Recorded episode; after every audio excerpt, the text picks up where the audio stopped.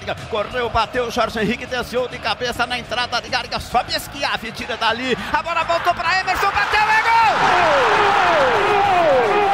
E que golaço! Jael pro Cícero!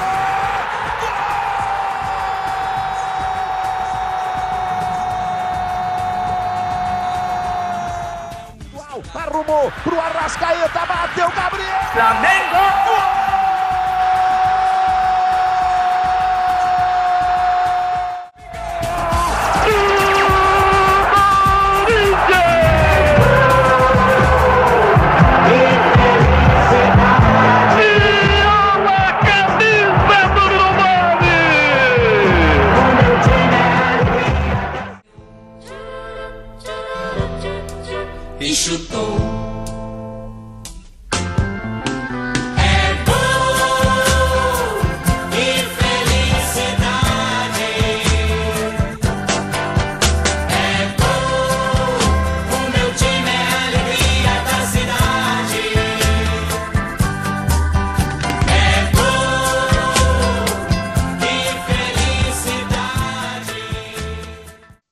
Fala galera que acompanha aqui o Resenha Titular, estamos em mais uma edição. Hoje vamos abordar aí a Copa Santa Catarina, que foi definida aí, a Copa Santa Catarina de 2020, que vai ser realizada em 2021. Estou ao lado do meu parceiro de programa, como sempre, Wesley. Fala aí, Wesley, temos muito assunto em Santa Catarina hoje, hein?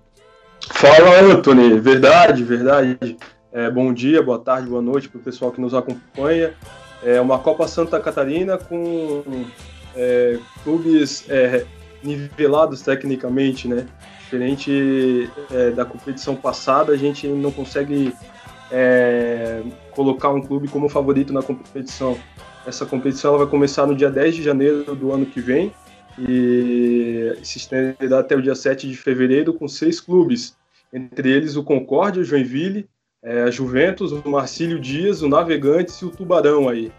É, a gente tem aí como destaques né, o Joinville e o Marcílio Dias, os dois, é, apesar do destaque, né, os dois estão na quarta divisão, estão na Série D do Brasileiro, mas digamos aí, né, Wesley, são os, os favoritos a levar, né, até podemos dizer que o Joinville é até um pouco a mais por conta da posição na tabela que se encontra na Série D, está à frente do Marcílio Dias, é, conseguiu aproveitar é, melhor os resultados recentes e conseguiu ali chegar a 15 pontos e entrar no G4 de classificação, né, o grupo de classificação para a próxima fase da Série D.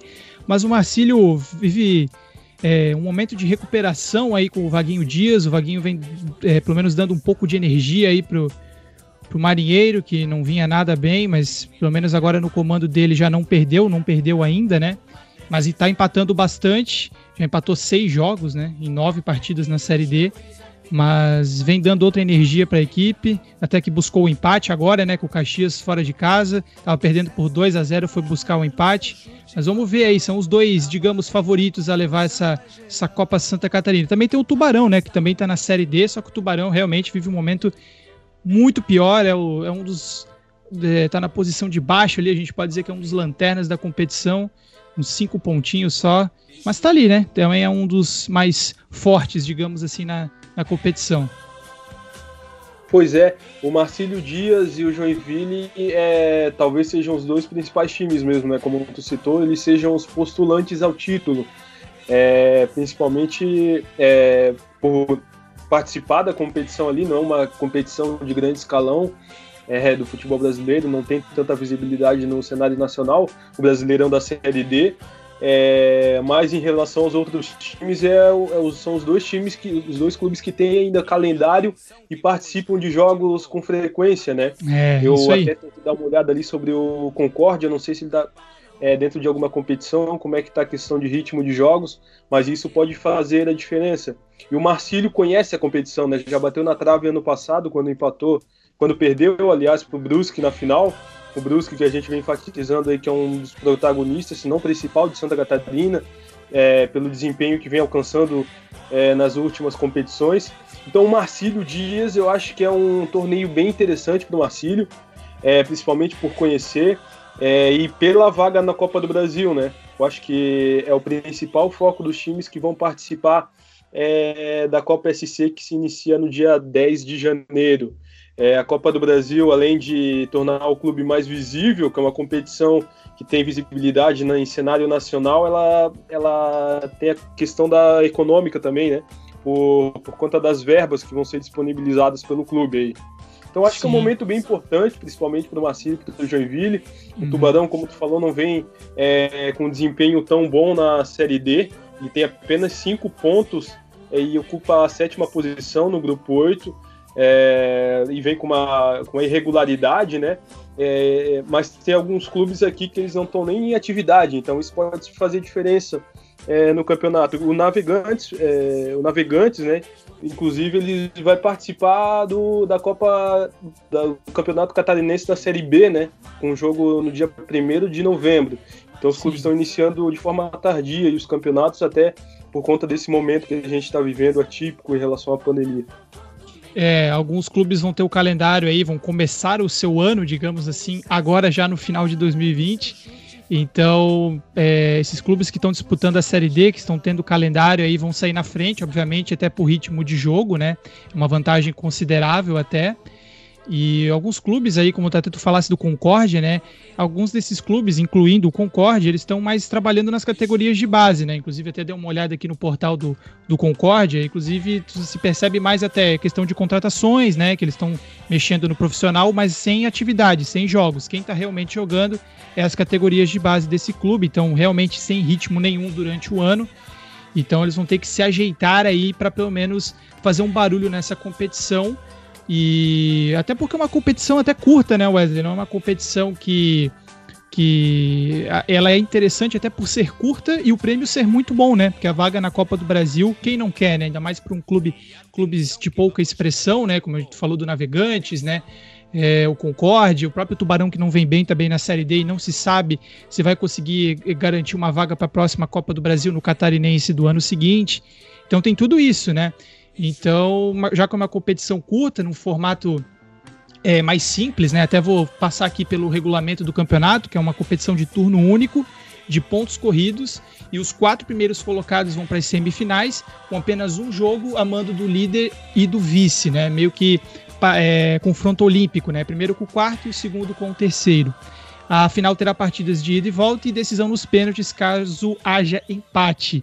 E o campeão da Copa Santa, é, campeão da Copa Santa Catarina será o terceiro representante do estado na Copa do Brasil, porque as outras duas vagas são dos finalistas do Campeonato Catarinense.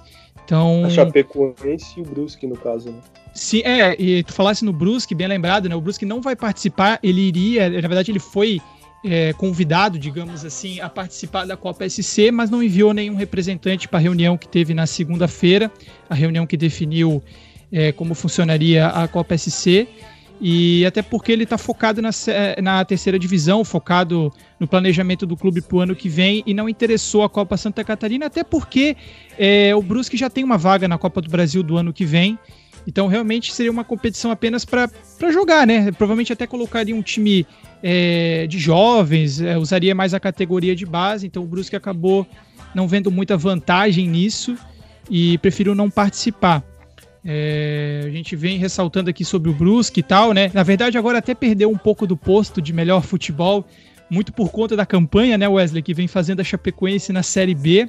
Realmente é impressionante. Verdade. Tá jogando agora, inclusive a gente está gravando às 7h48 da noite de terça-feira, dia 27, e a Chapecoense está empatando no momento em 0 a 0 com o CSA, e um jogo que vale um título simbólico ali de primeiro turno, de campeão de primeiro turno da, da Série B. A Chape está com 37 pontos na liderança. Se você pegar os nossos primeiros podcasts ali, você vai ver que a gente estava falando muito do Brusque, que o Brusque tinha o melhor futebol, e naquele momento realmente tinha, até porque a Chapecoense vivia um momento de muitos empates, instabilidades por conta do técnico Berto Louser também, que chegou a quase sair, né, Wesley, para o Cruzeiro.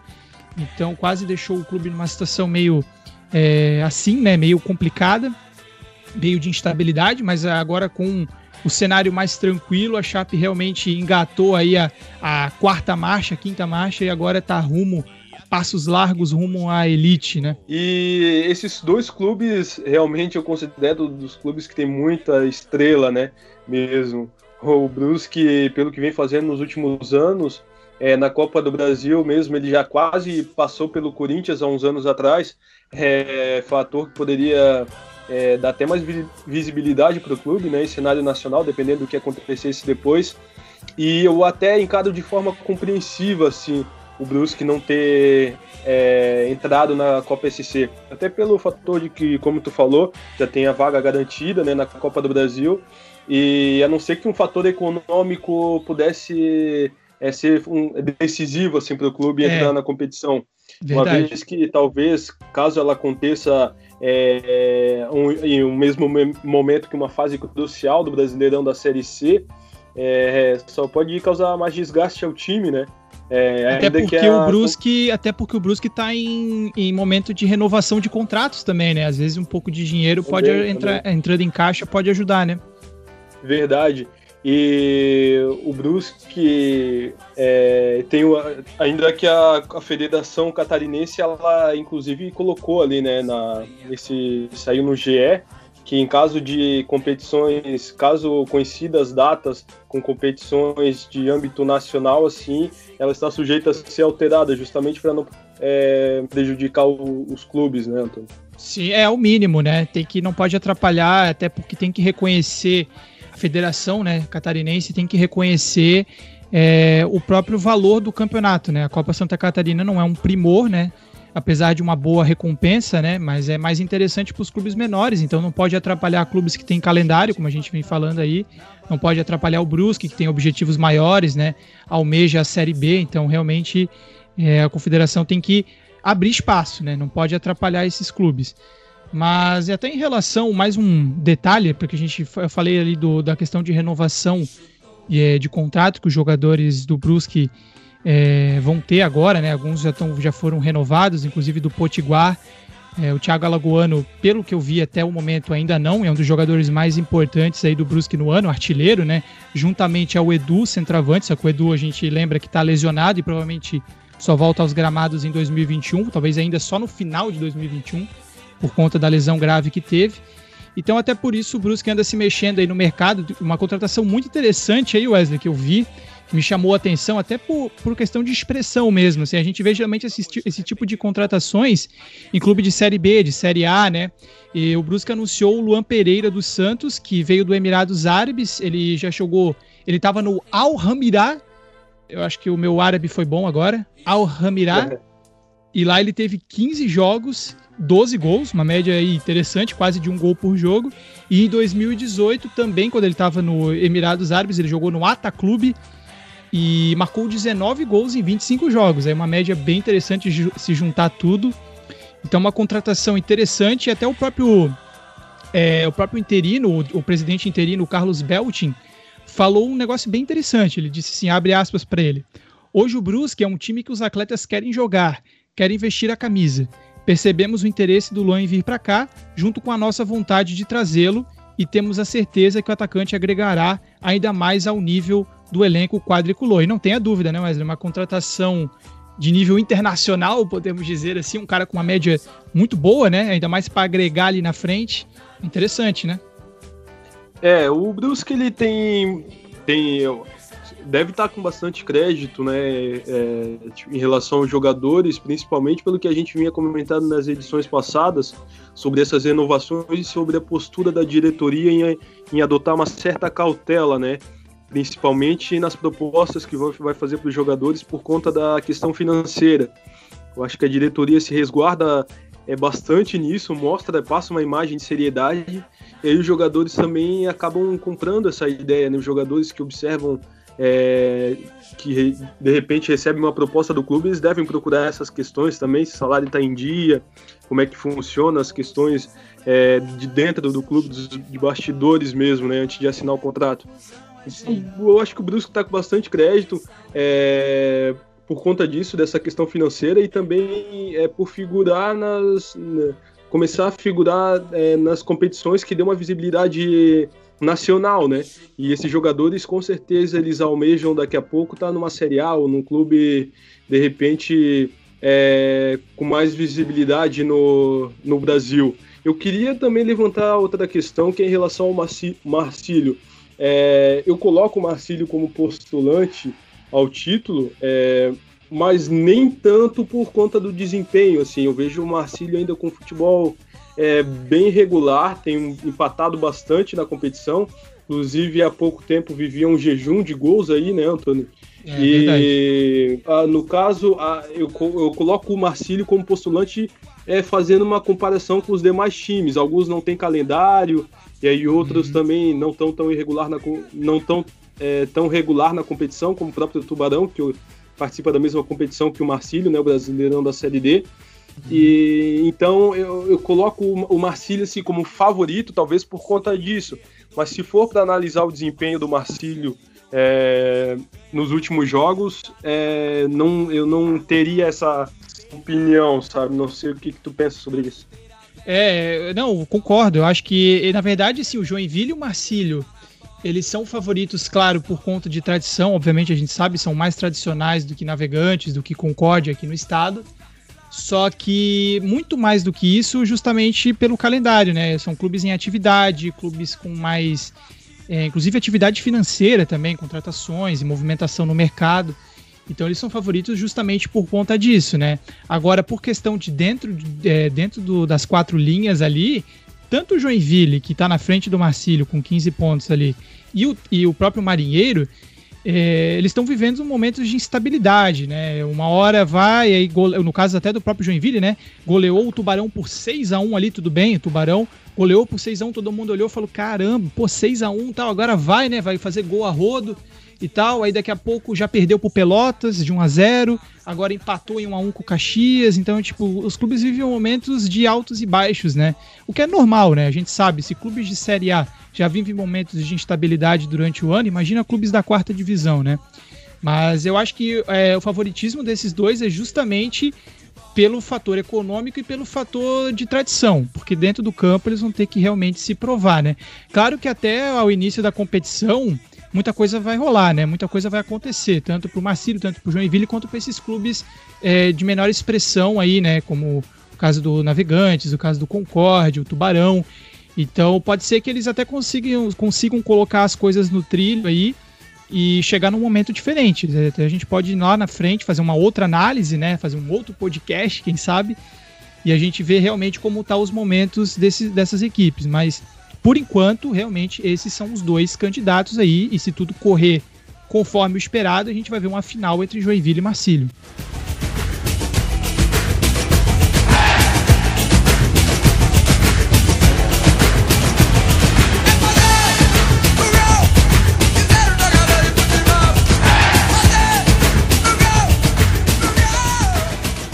Anthony, vamos falar um pouquinho sobre Série B agora. Não sei se tu tem mais algum destaque em relação à Copa Santa Catarina. Não, vamos embora. Podemos ir para a Série B. Bora, então vamos falar um pouquinho sobre Série B, que como tu falou, a Chapecoense ela tá jogando nesse momento, ela tá com 37 pontos, né, líder da competição, é, seguida pelo América com 35, e a Chapecoense ela tá é, caraca, deixa eu me perder aqui. O que que deu aí? Não, não, é que eu tô olhando a tabela. Eu tô olhando a tabela e não tô encontrando o jogo da Chape de hoje agora. Ah, é porque é jogo atrasado, é da segunda rodada. Porra, aí me quebra, ah, mano. Ô, se não sou Caraca. eu, hein? Caraca, se não sou eu, hein? aí quebra o estagiário. Mas enfim, vamos analisar o, a competição da a, o desempenho da Chapecoense, né, que vem na liderança. É, a gente já vinha batendo essa tecla é, algumas edições anteriores que ela estava colada ali no Cuiabá, né, fazendo frente. E hoje ela ocupa, ocupa a liderança da competição. É, é, a que fator tu deve a isso? Que fator tu deve essa, essa estabilidade do clube, essa, o, o desempenho que, que o futebol do clube vem apresentando? Eu acho que, é, além do fator Covid aí, a gente pode colocar, né? Porque esse ano os catarinenses aí vêm sofrendo com o fator Covid aí vem prejudicando, principalmente, que a gente já vem falando aí, o Figueirense, né? Então acho que no caso da Chape, além da estabilidade em relação ao técnico Humberto Louser, né, que vale o destaque aí, a Chape já está 14 jogos sem perder, impressionante, né? E dentro de casa é, ainda não perdeu, inclusive tem a melhor defesa da competição, frequência incrivelmente, sofreu só 5 gols. E só para se ter noção, eu até vou dar uma pincelada aqui para ter certeza, é isso mesmo. O time mais próximo sofreu 11, que foi o América Mineiro. Então a defesa da Chape aí realmente impressionante, não tá deixando passar nada. É... Até eu vi uma brincadeira aí nas redes sociais da própria Chape, né? Que tava brincando ali, acho que teve alguma coisa em relação aos melhores zagueiros do mundo, melhores duplas de zaga do mundo. Eles colocaram justamente o Joilson e o Luiz Otávio, que faz a dupla de zaga da Chape. E com toda a moral, né? Porque, pô, os caras sofreram apenas cinco gols, vem mantendo a invencibilidade da Chape em pé. Time para vencer campeonato, ali atrás a coisa tem que estar tá funcionando, senão não adianta. Então, acho que a Chape vem muito também por conta desse fator. O Humberto Lousa vem fazendo um bom trabalho em relação à defesa. Mas acho que principalmente por isso, é a estabilidade, é conseguindo estar tá trazendo jogadores, ainda tem desfalques, né? Mas está conseguindo trazer jogadores importantes de volta e mantendo o elenco 100% para conseguir aí se manter é, postulante, até inclusive não mais ao acesso, né? A gente pode dizer agora postulante ao título da Série B e levantando a bandeira de Santa Catarina aí, porque os outros catarinenses, tanto Havaí como o Figueirense, até muito por conta, a gente já vem reforçando isso, né? Muito por conta do Covid, o técnico Elano não vem conseguindo dar sequência ao trabalho dele, até porque toda hora tá perdendo jogador. Até teve a contratação do Alexandre agora, né? O Alec Gol, os íntimos. E talvez possa botar o Figueirense nos trilhos, mas por enquanto, realmente é a Chape que destoa dos outros mas a gente torce aí, né, para que Havaí e Figueirense possam se recuperar alguns jogadores do Covid, possam trazer reforços para continuar nessa briga aí pelo G4. Mas acho que no caso do Figueirense é mais realmente brigar para não cair, e no caso do Havaí, até que algumas rodadas estava ali, né? Estava na parte de cima, metade de cima da tabela, mas agora já chegou a, a três jogos sem vencer, com duas derrotas seguidas, e já caiu para a 11 primeira posição. Mas é a Chape que destoa dos demais e acho que o principal fator, como tu me perguntou, é justamente a estabilidade e o bom futebol praticado na defesa, principalmente pela equipe da Chape, o Verdão do Oeste. O Figueirense, no caso, está numa fase terrível, né? É, não só pelo, por conta do Covid, mas eu acompanhei nos últimos dias o caso do zagueiro alemão. Não sei se tu chegou a dar uma olhada também é, que na partida contra o Havaí, pela 12 rodada, ele partiu em direção ao árbitro, árbitro Rafael, Tra, Rafael Trace, uhum. perdão, para reclamar de uma falta não marcada em, no Sanches, na origem do lance do gol do Havaí. Um gol que foi bastante é, questionado ainda, né? É, uhum. nas redes sociais, na imprensa e tudo mais. E aí ele foi advertido com cartão amarelo, mas ele seguiu reclamando e acabou sendo expulso. E após a expulsão, ele partiu para cima do juiz. E o Figueirense chegou até ao ponto de contratar um advogado especialista em direito desportivo para fazer a defesa do alemão, nesse caso, é, que seria o advogado Marcelo Jucá Barros. É, e a defesa do alemão ela vai ser nessa quarta-feira, dia 28 de outubro, ou seja, um dia após essa gravação do nosso podcast, né? É uma partida de futebol.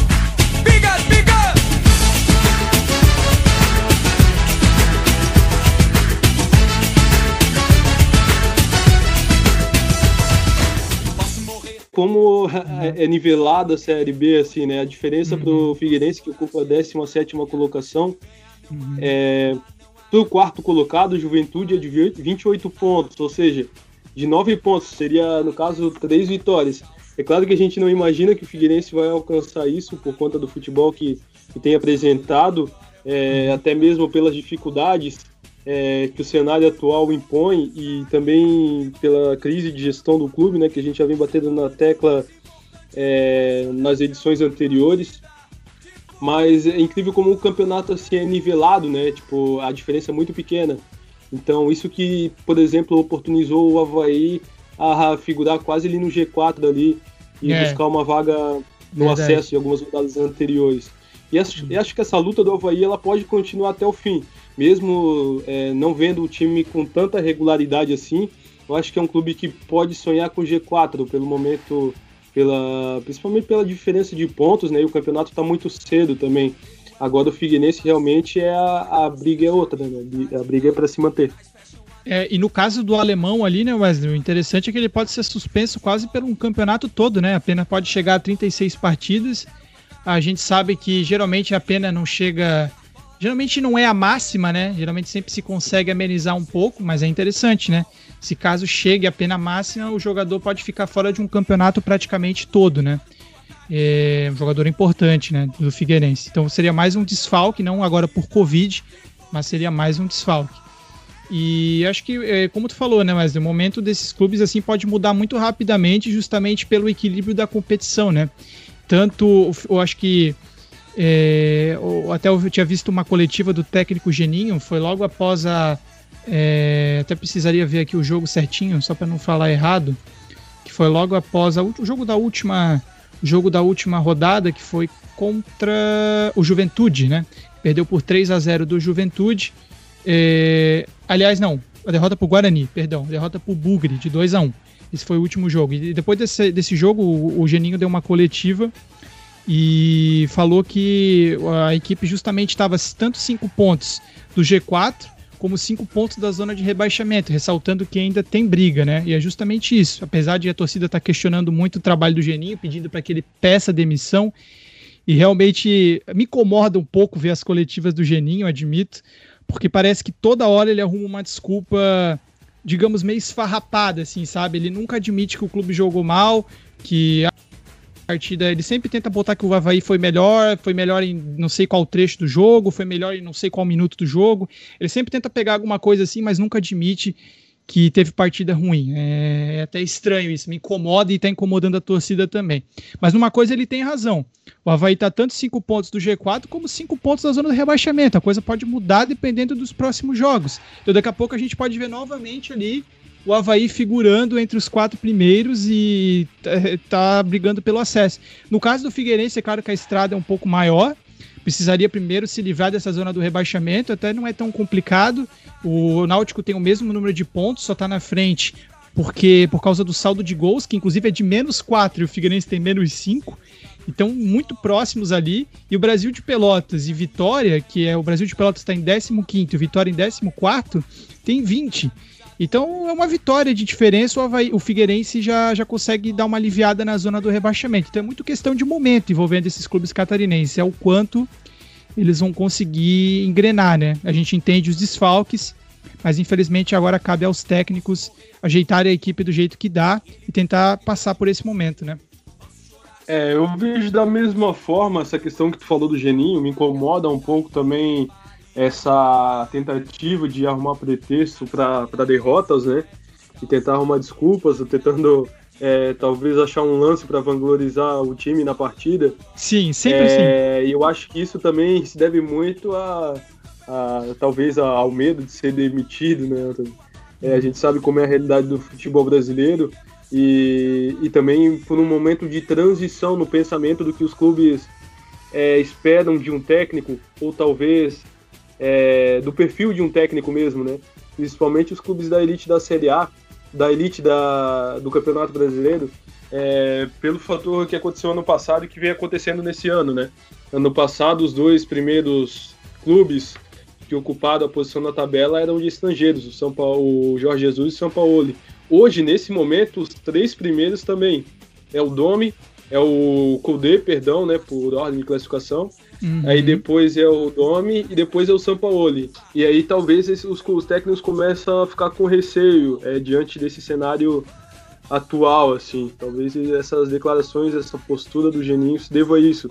Mas eu não sei o quanto ele está ameaçado no clube é, principalmente porque quando ele foi contratado, talvez a diretoria já tenha pensado, já tenha é, escolhido o nome dele pela, pela, pelos acessos que ele teve com o Havaí, né? Ele já teve dois acessos com o Havaí, uhum. então é um, é um técnico que, que, sabe bem como lidar com essa situação de, de, repente, é, tentar uma vaga na Série A novamente.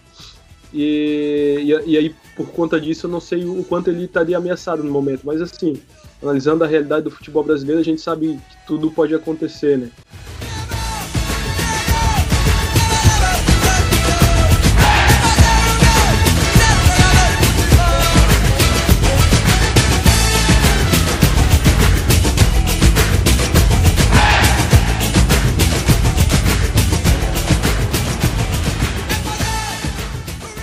Uma notícia que saiu hoje, inclusive, no site Futebol Interior, de que o, a, o CRB elimina atacantes de, rival das, de rivais da Série B, é, inclusive o do Havaí. O presidente Marcos Barbosa, do clube, ele revelou que Daniel Amorim, do Havaí, Júnior Brandão, do Atlético Goianiense, são jogadores que interessam ao clube CRB e principalmente por conta da saída do Léo Gamalho, né, que era um artilheiro do clube, é, é sim. um nome bem conhecido aí na, na Série B, um dos artilheiros do Brasil até a saída para o futebol árabe. É, eu acho que essa movimentação se deve a um pouco disso, né? O Havaí também tem o Gaston Rodrigues, né? Que já tem quatro gols na Série B também. O Anselmo Ramon em momento melhor, né? Porque é o artilheiro da Chape no ano com sete gols. Tem bons jogadores aí, jogadores em boas fases que podem ajudar os clubes a saírem desse momento, ou até no próprio caso da Chapecoense, ajudar, né? na campanha do que no caso a Chapecoense está tendo, que é uma campanha muito boa. Então, quer dizer, é, os clubes catarinenses até têm é, bons jogadores. E no caso ali do, do CRB, é, perdeu o Léo Gamalho, né, que era o artilheiro nacional. Realmente é, é, é complicado. É, é, o CRB ainda que vive um momento até interessante, podemos dizer assim, está em sétimo lugar, com 26 pontos, está brigando diretamente pelo acesso ali, apesar de que nos últimos cinco jogos perdeu três. Está mirando atacantes aí, tem atacantes bons na Série B, sinceramente, tem onde achar bons centroavantes aí para compor o elenco. Claro que também, é, no caso dos trabalhos dos oleiros, né, eles veem mais do que a gente aqui, né, Wesley? Então eles já estão vendo talvez jogadores lá fora, jogadores com mercados alternativos para trazer, né, às vezes até num preço mais acessível do que aqui no Brasil, né? E os centroavantes eles têm feito a diferença, né? Não só na Série B como na Série A também. A gente comentou em edições anteriores sobre o caso do Thiago Galhardo, de, do próprio Pedro, é, uhum. de como esses jogadores fazem diferença, né? Inclusive, para o Internacional, o Thiago Galhardo tem sido primordial, assim, tem feito os gols decisivos, gols uhum. que colocaram o Inter na disputa pelo campeonato. E o Pedro também, né? Apesar da ausência do Gabigol, ele vem fazendo uma boa, boas uhum. atuações, uhum. inclusive ele fez dois gols contra o Goiás, se não me engano, um até no finalzinho. É, então acho que a importância do centroavante para o clube, apesar de que o time é, e os resultados vêm de forma coletiva, é, a presença do centroavante no momento é o cenário ilustra é, para um formato que acaba sendo até indispensável, né? A presença dele. Sim, é, uma, é aquilo que a gente já falou né, em outro podcast também, que é, a posição do centroavante é uma posição quase extinta, né? É, no futebol é uma, é uma, a gente não sabe até se chega a ser uma posição muito procurada, né? Até porque os, alguns técnicos, a maioria dos técnicos, principalmente na Europa, a gente vê isso, né? Tiveram que é, mudar o esquema justamente pela falta de um cara de área ali, um cara, um centroavante mesmo, né? Como o caso do Pedro, que a gente já falou aqui, que ele tem realmente características é, de centroavante mesmo, um cara alto, é, cabeceia, chuta bem. Então é uma posição quase extinta no futebol, né? Então, quando se tem um caras assim voltando a ter destaque no futebol, eu pelo menos fico feliz, porque é uma posição muito importante, né? É um cara que quando você precisa, ele tá ali na área, né? Às vezes você precisa alçar uma bola para é, tá precisando do resultado, às vezes um cara grande ali dentro da área pode ajeitar uma bola, fazer um pivô. Então, é, eu fico feliz de ouvir que esse tipo de posição, pelo menos, ainda tem espaço e jogadores é, ainda tem qualidade nessa posição. O Pedro é uma grata surpresa, mas agora, é, ele é melhor que o Lewandowski, Wesley?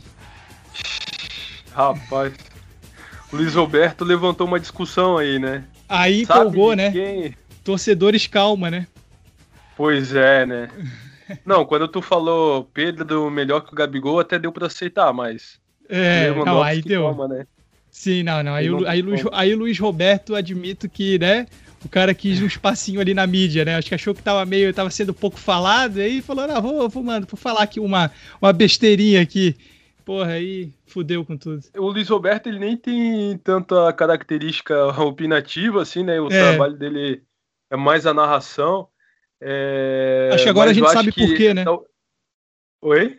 Acho que agora a gente sabe por quê, né? Pois é, pois é. Mas assim, é... eu acho que os profissionais da comunicação, aí eu não estou falando dele, né? Mas eu só estou uhum. usando isso como exemplo. Eles acabam analisando, o pessoal acaba analisando muito o momento do jogador, né? O momento do Pedro é ótimo, mas analisando um contexto é, mais geral, assim, analisando a fase dele. Anteriormente também era boa, ele sofreu uma lesão e tudo mais. É, mas peraí, calma, né? Não dá, não dá pra. Ainda, mesmo que ele tenha sido um dos pré-convocados ali pra lista do Tite, né? Ele e o Bruno Henrique, inclusive. Caso é, eu, alguém eu acho que é uma Eu acho que é uma questão de tempo, né? Até o Pedro aparecer na, na lista de convocados. Eu até acho que se ele continuar com esse momento, ele vai estar na Copa de 2022, até por aquilo que eu já falei agora, né? É uma posição interessante, né? Uma posição que, que ainda mais se o cara vem bem, porra, é uma posição muito interessante, um jogador de, do porte físico dele, um cara habilidoso também, você viu o chapéu que ele deu? Então, é. é. um cara de, de muito talento, então realmente é um jogador que agrega em qualquer time, então acho que é uma questão de tempo, claro que eu acho que esse é o grande problema da nossa mídia aqui, né, Wesley, da nossa imprensa brasileira, que quando vê um jogador brasileiro indo bem, apesar de ir bem no nosso campeonato, que a gente sabe o nível técnico, né, é, acabam, é, porra, botando o cara lá em cima, nas alturas, e eu acho que isso acaba prejudicando muito mais a formação do atleta, né? Porque é, não sei o caso do Pedro, né? Mas a gente via antigamente, acredito que, acredito que muitos jogadores ainda façam isso hoje em dia, se vê muito na mídia, de se acompanhar, ver o que estão falando, né? Então acredito que quando o Pedro liga ali no Sport TV, como aconteceu, e vê que o Luiz Roberto comparou ele ao Lewandowski, Cara, eu não sei assim, até que ponto isso pode acabar prejudicando ele, mas eu acho que acaba empolgando demais o cara, acaba levantando muito. Acredito até que o Pedro, né, deve ter os pés no chão, né, até porque a, a própria família, talvez, até o próprio clube, né, questão psicológica, né, deve até ajudar ele quanto a isso. Mas não ajuda, né? A imprensa tem que fazer o trabalho certo, trabalho imparcial e falar comparar com o Lewandowski, que tem anos de Europa já, artilheiro, brigando pela chuteira de ouro, é, é, é, é demais, né? Fechamos a edição, pessoal. É, até a próxima. Muito obrigado pela sua companhia. É, esperamos vocês para as próximas edições. De repente, se quiserem nos mandar sugestões ou nos marcar aí caso esteja nos ouvindo. A gente fica por aqui. Um abraço e valeu! Valeu!